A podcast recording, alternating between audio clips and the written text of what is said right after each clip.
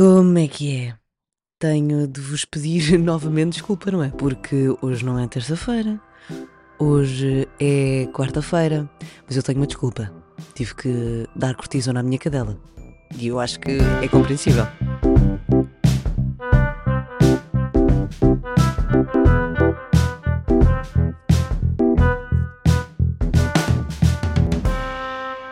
Antes de tudo, estou aqui a beber o meu café. São 8 da manhã, porque eu não queria que esperassem mais.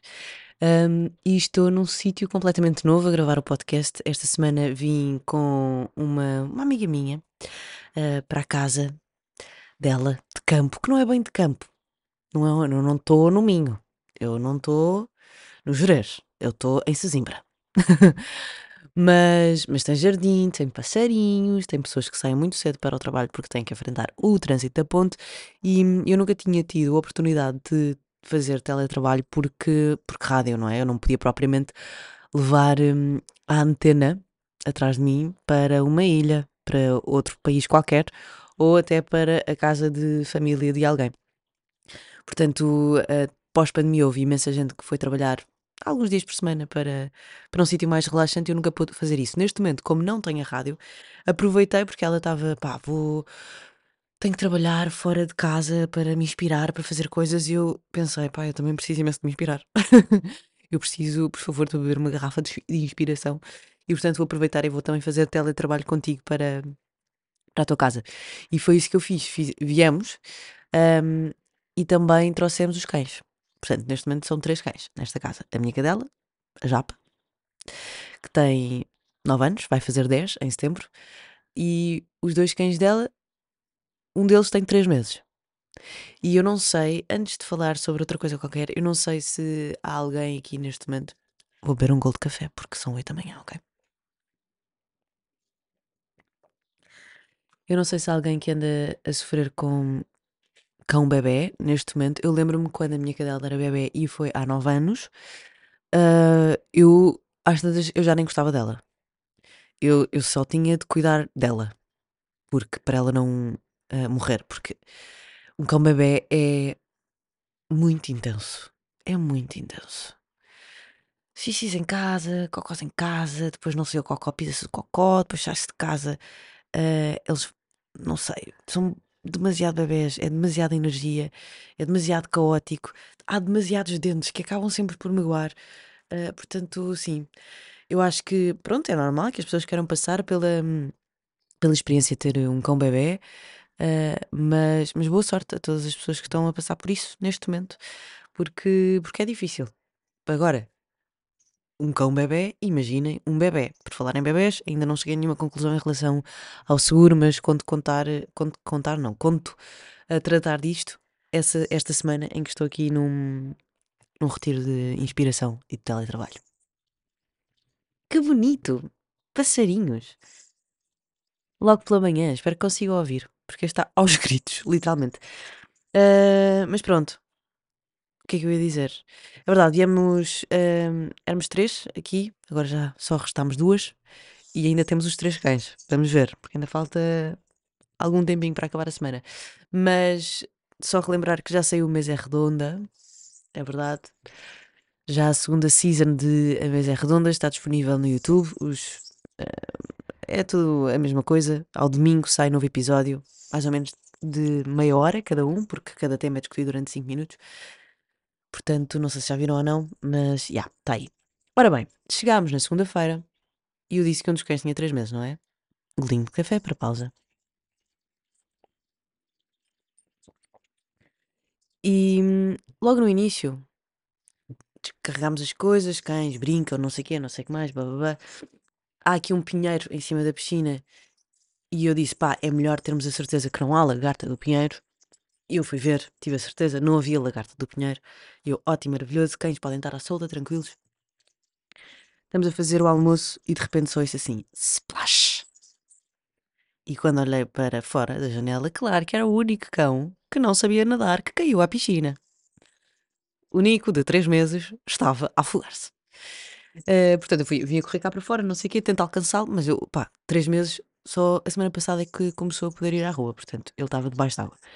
Comecei a tentar acalçá-lo, não conseguia, então eh, mergulhei para dentro da piscina para salvar o cãozinho de 3 meses. Irmão, não estamos a falar de um salsicha, é um cão de água, portanto é um cão até bastante grande. Hum, só que entrei de sapatos, meias, calças, camisola, caneta de Aicos. Bem, eu estou tão feliz de não ter tido o telefone no bolso, porque eu não, eu não lembrei de nada do que eu tinha no bolso.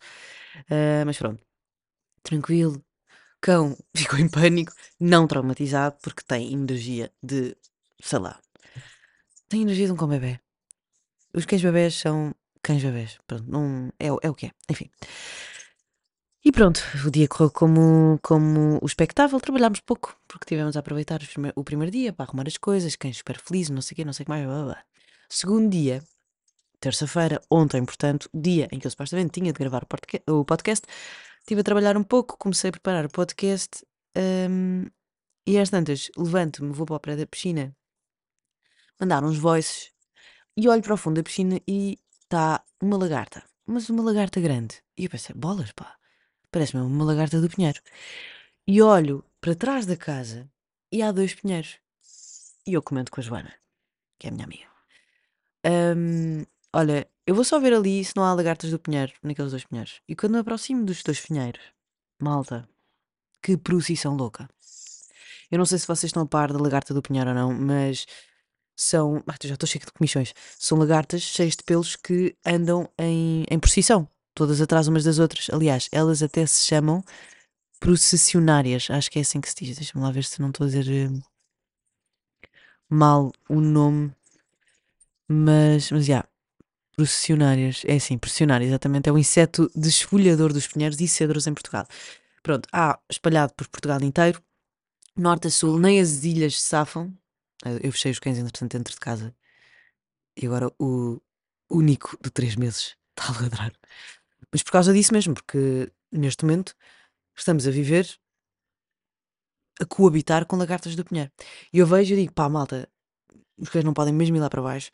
eh, há mesmo boas lagartas do pinheiro, não sei o quê, e de repente começamos a fazer uma, uma proteção eh, para os cães não irem para aquele lado. Nisto, a minha cadela começa a comer desenfreadamente folhas e relva e não sei o quê. Eu não me preocupo muito quando isto acontece, porque normalmente ela faz isto para vomitar. Pá, imagina, cada um tem as suas fraquezas. A fraqueza da minha cadela, tal como a minha é o estômago. Ela está sempre a vomitar, eu também, está tudo bem. Agora, médicos, calma, eu não estou sempre a vomitar, só que tenho um estômago sensível. Se como demasiados fritos, fico muito mal disposta. Não como peixinhos, peixinhos da horta porque fico enjoado automaticamente. Vou para o carro, enjoo. Japa também no outro dia vomitou no carro, à toa, só porque sim. Ah, e já não vomitava há anos. Mas pronto, o estômago dela, e também porque come muita porcaria no meio da rua, portanto, ela é um cão super educado, falha só no facto de comer o que não deve.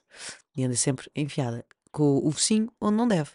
Portanto, eu já estou habituada que a japa Hum, Não sei, a meio de umas férias nós tínhamos que ir para o hospital, porque, sei lá, houve uma vez que enfiou uma flor no nariz, teve um ataque de espirros, teve de ser sedada em lolé, no meio da pandemia, portanto, já estou habituada. Só que ela, e eu conheço muito bem a minha cadela, e isso é das coisas que me deixa mais descansada. Há nove anos que eu olho para aquele bicho, há nove anos que eu sei como é que ela vomita, que eu sei como é que é o ladrar dela, como é que é a respiração dela, ah, mesmo que o tempo passe e que ela esteja a ficar um bocadinho mais velhinha, mas mesmo assim eu nem gosto de dizer a palavra velhinha porque a minha cadela é uma- um cão super ativo, pá, que não parece nada ter 10 anos, porque eu tive uma cadela de família com 8 anos, aliás, morreu com 8 anos, hum, e era muito mais velha do que ah, a minha cadela é.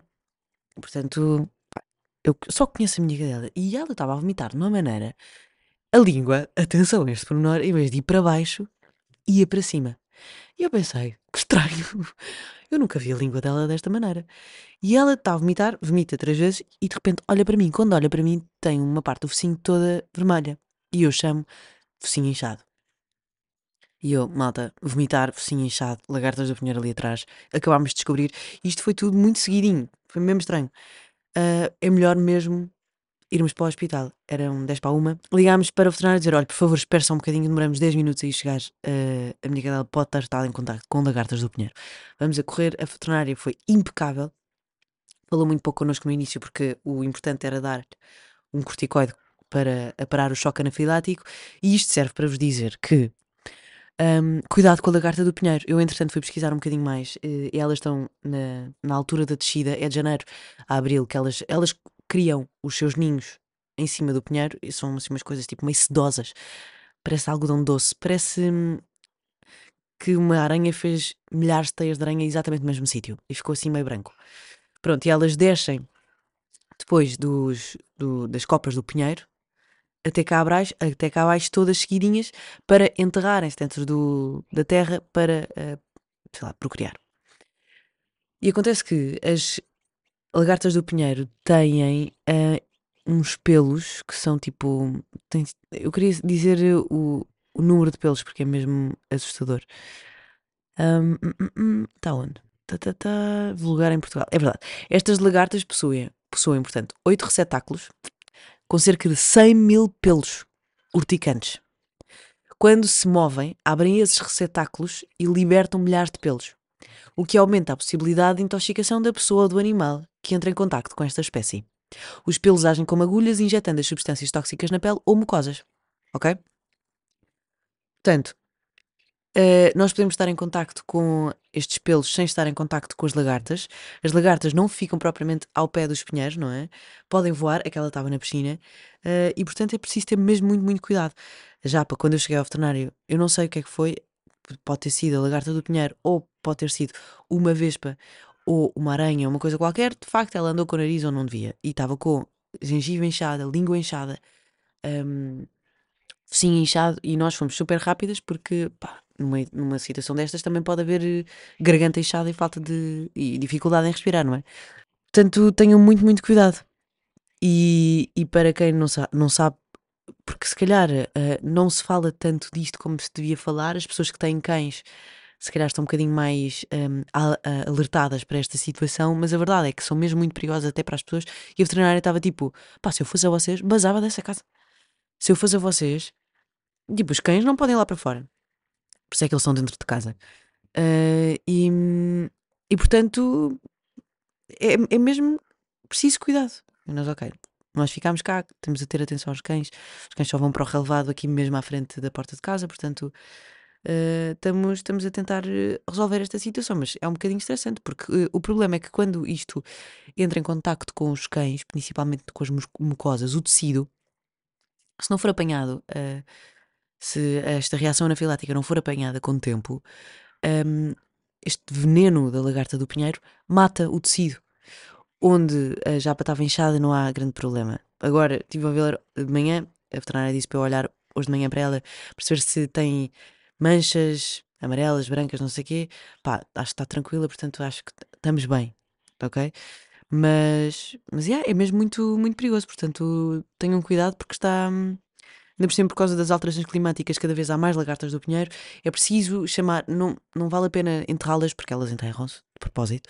Não vale a pena tocar nelas, não vale a pena tentar. eh, Eu acho que é o melhor mesmo é se nós tivermos um pinheiro numa casa qualquer, para já, parabéns, estamos bem da pena vida se tivermos um pinheiro. Eu adorava ter um pinheiro em casa.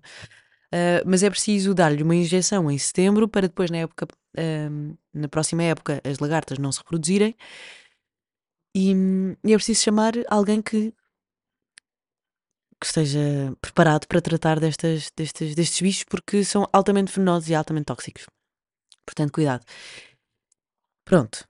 Isto já é um argumento para eu não ter gravado ontem o podcast. Mas a verdade é que eu gravei o podcast. Eu cheguei a casa, esperei um pouco, fiz uma cesta, pensei, ok, eu consigo gravar o podcast. Preparei, ah, fiz ali um setting muito bom de gravação de podcast com um sofá junto à piscina, olhar para o pôr do sol, mas não estava bem concentrada. E de repente começa a ouvir-se um miar. Portanto, desisti do podcast, pensei, pá, não estou bem concentrada, está a acontecer imensa coisa aqui à volta, não me apetece gravar. E de repente, quando olhamos lá para fora, fora de casa, está um leão. um gato que era um senhor leão enorme. E estava a olhar para nós e a chamar-nos. E nós, pessoas de animais, pensámos, oh meu Deus, o universo está-nos a dar um gatinho. Vamos ter com o gatinho. Fomos ter com o gatinho, o gatinho tinha um tiro no meio da cara. Gatinho esse tinha um buraco no focinho. Gatinho que nós não conseguimos tocar porque não sabíamos se era realmente uma ferida que podia estar infectado ou não. Não sabíamos se era sarna ou se era outra doença qualquer completamente uh, infecciosa. Portanto, foi tipo, oh meu Deus, gatinho coitadinho. Gatinho mais ou menos, gatinho gatão, porque o gatinho gatão era quase o tamanho do cão de 3 meses, que é um cão d'água. Uh, cães dentro de casa, vamos buscar brócolis, que era só para o alimentar, porque se calhar era isso que ele tinha. Demos-lhe água, não quis, demos-lhe brócolis, também não quis. Pá, não sei o que é que ele queria, queria só atenção, mas meio sinistro, porque depois nós subimos para ligar a um centro, sei lá, de animais qualquer que nos pudesse vir buscar o gato, porque o gato realmente precisava de ajuda. Um, pá, o gato entra para dentro de casa. Os cães, nesta altura, estavam lá fora já para, para dentro de casa. Já para, a minha cadela, por acaso, é um bocado indiferente, tem medo de gatos. Os outros dois, um deles é um bocado tonto, porque tem três meses, portanto era capaz ainda de, de ir ter com o gato. O gato, mesmo podendo não ser agressivo, estava com uma coisa enorme na cara. Portanto, ligámos, a senhora disse que vinha cá buscar o gato, tentámos agarrar o gato, não sei o quê, o gato fugiu. Portanto, eu não sei o que é que vai acontecer hoje. Não sei que tipo de animal é que nos vai aparecer. Não sei o que é que vai acontecer à Leia, porque o primeiro foi o Nico, o segundo foi Japa, terceiro dia, pá, Leia, portanto, neste momento temos de ter, temos de ter muito cuidado com tudo o que está a acontecer neste sítio. Portanto, é isso, é melhor.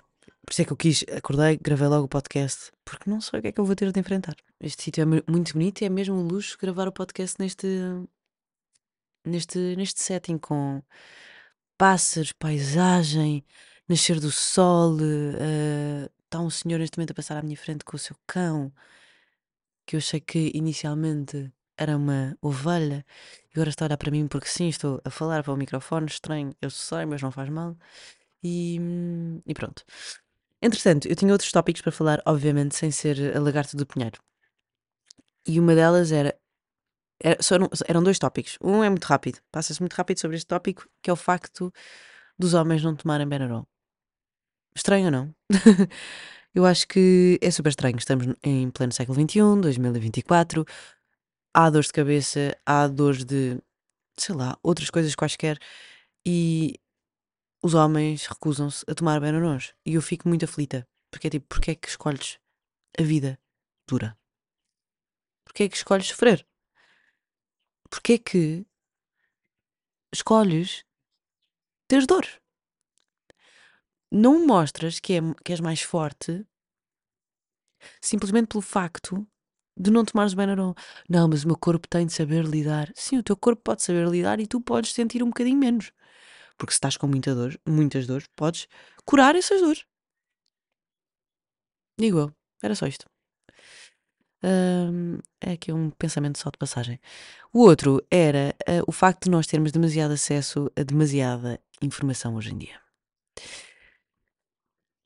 É verdade que nós temos demasiado acesso e isso faz com que nós tenhamos acesso a coisas que nós não queremos saber, informação que nós não deveríamos ter. Uh, sabemos demasiadas coisas, ao mesmo tempo sabemos pouco sobre várias coisas, não é? Um, estamos mais informados, mas mesmo assim temos, acho eu, menor capacidade de interpretação dessa informação, temos mais acesso a fake news, não nos preocupamos tanto a garantir que essas informações que nós estamos a ler são verdadeiras, todas as pessoas de repente são válidas para nos darem uma informação. Uh, este acesso uh, a esta quantidade de informação dá-nos muita ansiedade e nós às vezes nem nos apercebemos que, que, poderá vir daí, não é? De repente temos acesso a todas as guerras do mundo, a todas as pessoas que morrem uh, com al coisas altamente raras. Claro que é importante para as pessoas que obviamente. Mas eu, Catarina, uh, que vivo num, pá, num, no meu T1 e faço o meu podcast, tenho uma vida saudável, praticamente pá, pacata, estou a fazer as minhas cenas, tenho o, meu, o privilégio de poder um, fazer o, o, que eu quero no sentido de uh, pôr cá fora aquilo que se passa dentro da minha cabeça uh, e de repente sei de alguém que teve uma enxaqueca e acordou cego. Ou alguém que estava muito bem a viver a sua vida, tropeçou numa pedra, caiu, uh, de repente nasceu-lhe um terceiro braço e do nada começou a falar francês. E, oh meu Deus, isto é uma doença que acontece uma vez em cada 100 anos. E será que este ano poderá acontecer duas vezes porque a exceção confirma a regra? Perce- Percebemos este, este tipo de, de ansiedade e depois temos demasiado acesso a informação que não interessa do género que tipo de sanduíche sou eu. Baseado nas músicas da Disney que eu sei de cor. Sai daqui, mosquito. Portanto, obviamente que nós temos demasiada informação, temos acesso a demasiada informação e não sabemos muito bem o que é que devemos de fazer com ela e acabamos por nos focar naquela que se calhar é mais fácil de interpretar e, e pronto, é isto.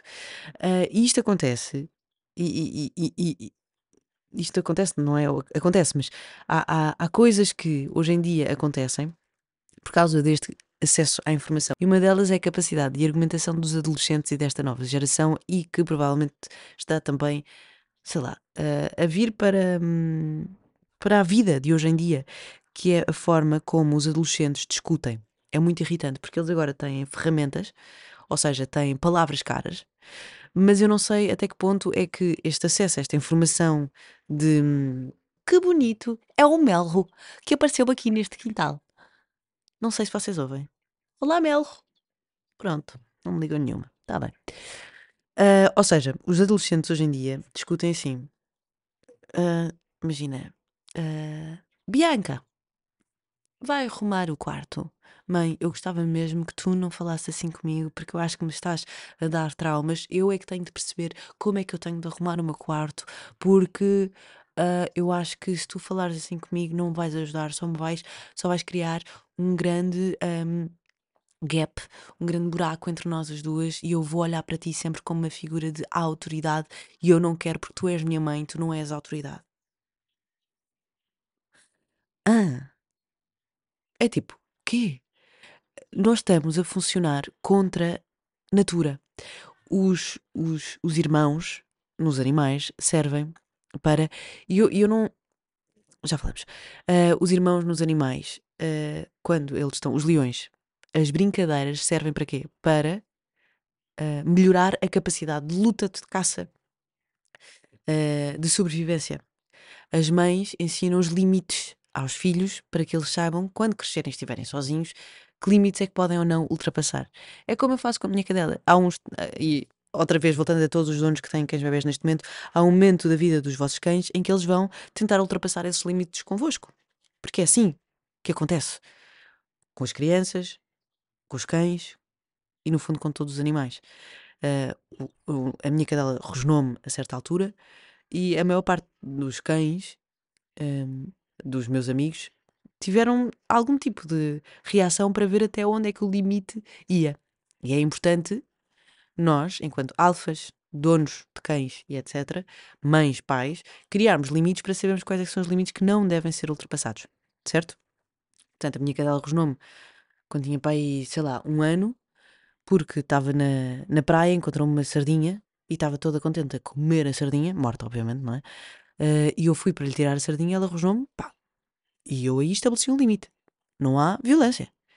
Tipo, nunca. Não, tu, eu não, tu não podes ter medo que eu vá roubar. Pá, obviamente que eu não conversei com ela, tive que fazer o que os cães, o que os cães fazem, mão na, no, no cachaço e, e fingir que era uma, uma mãe de uma cadela, não é? Mas, mas pronto, e a partir daí, a partir desse dia, pá, nunca mais houve um rosnanço que fosse. Eu enfio-lhe a mão na eu tiro-lhe a comida da boca, está tudo bem. Houve um limite que foi estabelecido e ela co- conhece e, e respeita esse, esse limite.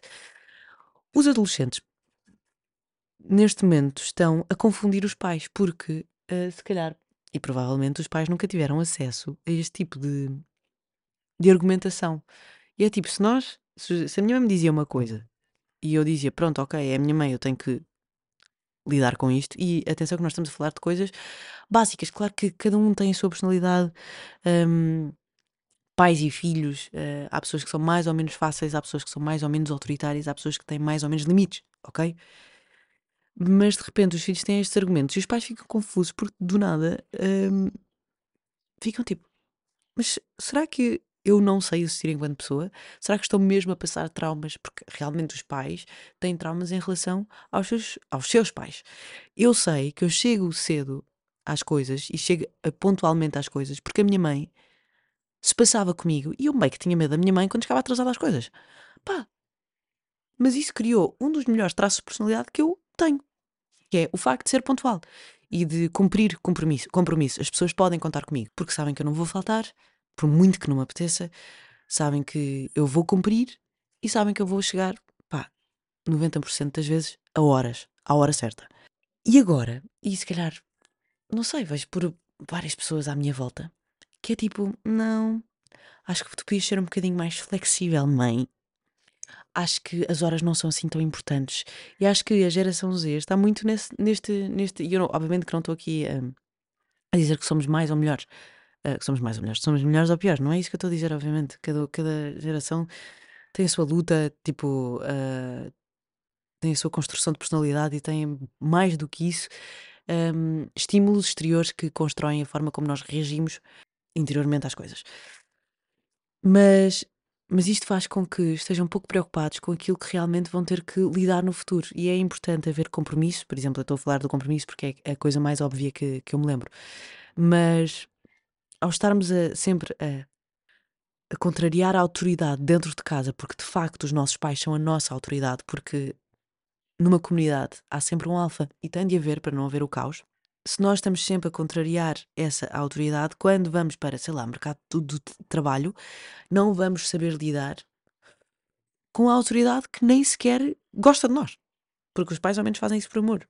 Os, os nossos ah, empregadores, a nossa entidade patronal, não nos trata de maneira especial simplesmente pelo facto de nós dizermos: olha, está a criar traumas na minha forma de trabalhar. Não gosto.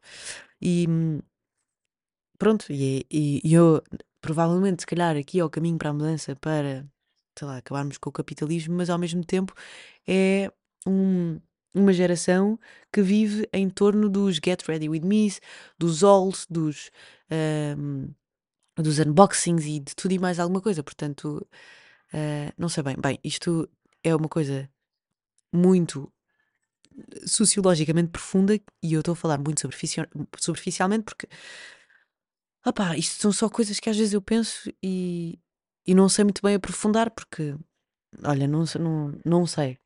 Mas, mas já, é só um pensamento. Dito isto, hum, é normal que, que os adolescentes tentem quebrar barreiras e limites porque faz parte da. Opa, tenho que ir salvar ali um escarvalho da piscina, desculpem. Só um segundo. Ah pá, que chato, chato. É porque faz-me confusão ver bichos tão grandes a afogarem-se. E já é o terceiro escarvalho que eu salvo. Qual é que é a cena deles? Não faço ideia. Enfim, hum, e é isto que eu tenho para vocês. Espero que não se tenham importado que eu tenha atrasado um bocadinho o podcast, mas foi por boas razões. Tivemos a salvar animais, malta. Uma delas era a minha cadela, não acontecia nada. Hum, ai, olha, nem sei, nem me apetece dizer, mas é tipo, pá, que stress. Eu sempre vivi a minha vida com medo de, da lagarta do pinheiro, porque achei que, pá, algum dia isso, isso iria acontecer, porque há pinheiros em todo lado. Ah, agora, não sei se foi ou não, porque não dá para perceber, mas, mas, já, vou aqui abrir a porta dos cães. Olá, meu querido Nico, conseguiste abrir a porta? Foi. Pronto. Olá, Japa, bom dia. Podes vir. Coisas boas da semana. Olha, eu não, eu, eu não tenho assim grande coisas, grandes coisas para apresentar esta semana, mas queria falar sobre o concerto do Prof Jam, foi incrível. Um, ele é realmente um performance, um performer, performance. É de facto um performer inacreditável. Uh, o trabalho que ele fez é, é diferente, é bom, está bem feito. Uh, ele hum, eleva-se. Nico! Ele eleva-se. Uh, ele faz. pá, faz diferente. Isso é super valorizável. É mesmo muito bom. Foi na aula magna. E o que eu senti, ele teve a necessidade que as pessoas ficassem sentadas para ele dar aula, no sentido de eu tenho coisas a dizer, eu tenho arte para mostrar. E, hum, e preciso que vocês estejam atentos. Não quero fazer isto em festivais. Eu quero que vocês olhem para mim. Que belo concerto.